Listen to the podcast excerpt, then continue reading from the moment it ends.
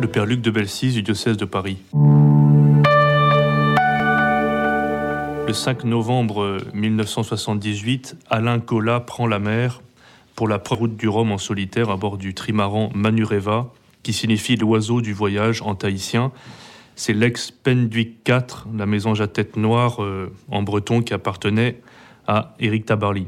Une dizaine de jours après, le 16 novembre, après le passage des Açores, il envoie un message radio où euh, il annonce qu'il fait bonne route. Et ce sera son dernier message, car la tempête se lève le lendemain et Manureva disparaît corps et biens. On ne retrouvera aucune trace du naufrage. Où es-tu, Manureva L'oiseau du voyage s'était enfoncé dans le silence. Il était passé sur l'autre rive, celle dont on ne revient jamais plus, où les marins sont cueillis par la Vierge, la Stella Maris, l'étoile de la mer. Il nous reste une chanson écrite par Gainsbourg pour Alain Chamfort. Il nous reste une mémoire, il nous reste une espérance. Homme libre, toujours tu chériras la mer, disait Baudelaire.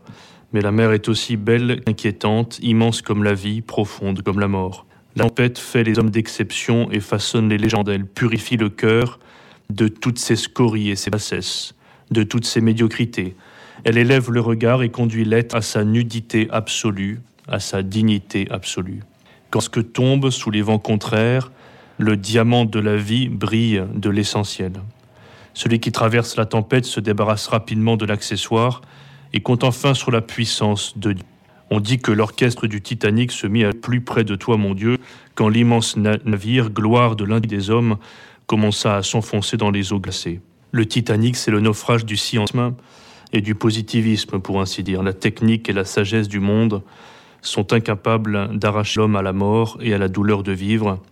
Car le Seigneur parle et convoque la tempête, dit le psaume, un vent qui soulève les vagues, portés jusqu'au ciel, retombant aux abîmes, ils étaient malades à rendre l'âme, ils titubaient, tournoyaient comme des ivrognes, leur sagesse était engloutie.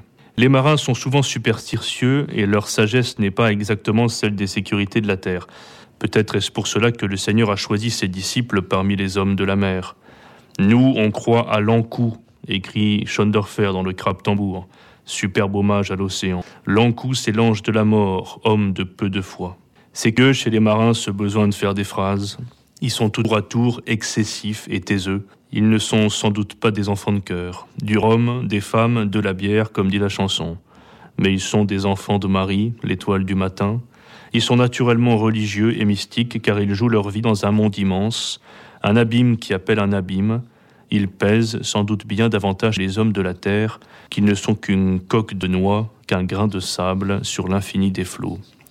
Je n'ai plus rien en survivance et quand je bois un coup de trop, je sais que ma dernière chance sera de faire mon trou dans l'eau, disent les paroles de Fanny de Lanninon que les matheux redonnent le soir, accoudés au comptoir, comme des oiseaux de voyage en rêvant toujours d'être ailleurs.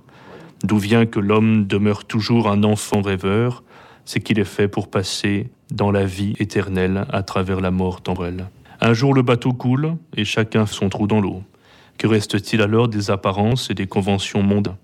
L'argent, l'honneur, les séductions de la terre, tout cela se dissipe quand la mort frappe à la porte de l'âme, et le ricanement des nantis qui n'ont jamais pesé leur faim s'étrangle enfin dans le silence de la peur. Le Seigneur s'adressa à Job du milieu de la tête. Avec le prophète Élie, la parole du Seigneur est un murmure. Avec Job, elle est une tempête qui brise l'accessoire pour faire jaillir l'essentiel. Nu, je suis sorti du sein de ma mère, et nu, j'y retournerai, dit Job.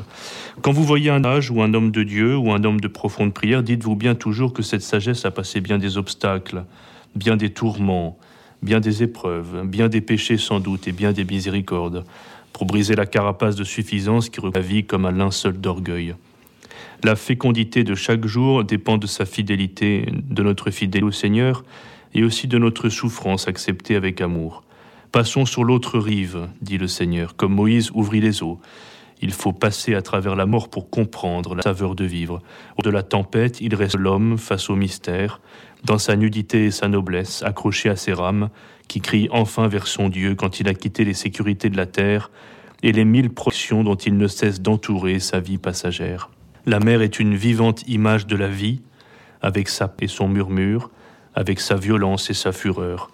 Et la tempête est l'épreuve nécessaire pour éprouver le réel, pour sculpter notre vie, comme les vagues creusent le rocher, siècle après siècle. On ne peut vérifier une amitié, un amour ou la profondeur d'être qu'en ayant traversé avec lui le déchaînement de la mer. Quand tout va bien pour vous, que vous avez un travail envié, que vous avez beaucoup d'argent, vous êtes de toute évidence devenu un homme très séduisant, très cultivé et de bonne compagnie. Mais quand surviennent la douleur et la maladie, quand se pose le voile du deuil, le cercle se restreint autour des vrais amis qui ne trahissent pas, et les autres s'estompent, font la neige au soleil. Il n'y a rien de plus superficiel qu'un homme qui n'a jamais éprouvé la douleur de vivre et la blessure des jours qui passent. Les hommes de compassion sont toujours des êtres qui ont souffert, en gardant les bras ouverts, en ne cédant jamais à la tentation de se refermer, de se scléroser sur leur propre mal. La compassion est un fruit de la passion. On ne va vers la vérité qu'à travers la tourmente, on ne va vers Dieu qu'à travers la tempête, on ne peut voir Dieu qu'à travers la mort. Je ne te connaissais que par oui dire, dit Job dans l'épreuve, mais maintenant, mes yeux t'ont vu.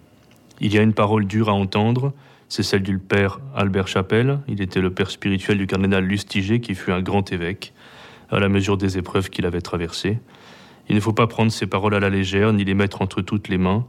Elles sont sans doute scandaleuses, comme souvent la parole des prophètes. Il disait La souffrance est la grande éducatrice de notre âme, car c'est elle qui nous apprend à aimer Dieu celle qui dilate notre cœur au-delà du visible, nous empêche de trop nous rassasier, de trop nous installer.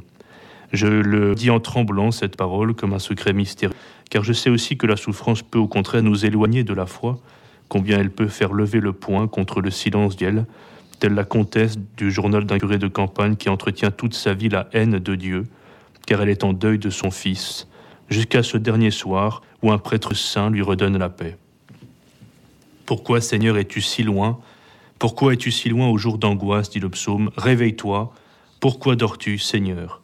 Jésus dormait sur le coussin, à l'arrière, dans la tempête. Cela ne te fait rien? Nous périssons, disent les apôtres. Quelle est douloureuse l'apparence de Dieu à la peine des hommes, mais ce n'est pas l'indifférence, c'est déjà liberté souveraine du ressuscité. Jésus dort sur le coussin, comme il va s'endormir dans le mystère de sa propre mort. Nous n'aurons pas un Bouddha placide et souriant, mais un Messie souffrant et crucifié. Il est le Maître et le Seigneur, il domine sur toute puissance ennemie. Il a la liberté plénière de celui qui est plus grand que la puissance des ténèbres. Je gravis les cieux, tu es là, dit le psaume. Je descends dans l'abîme, te voici. Je prends les ailes d'aurore et me pose au-delà des mers. Même là, ta main me conduit, ta main droite me saisit.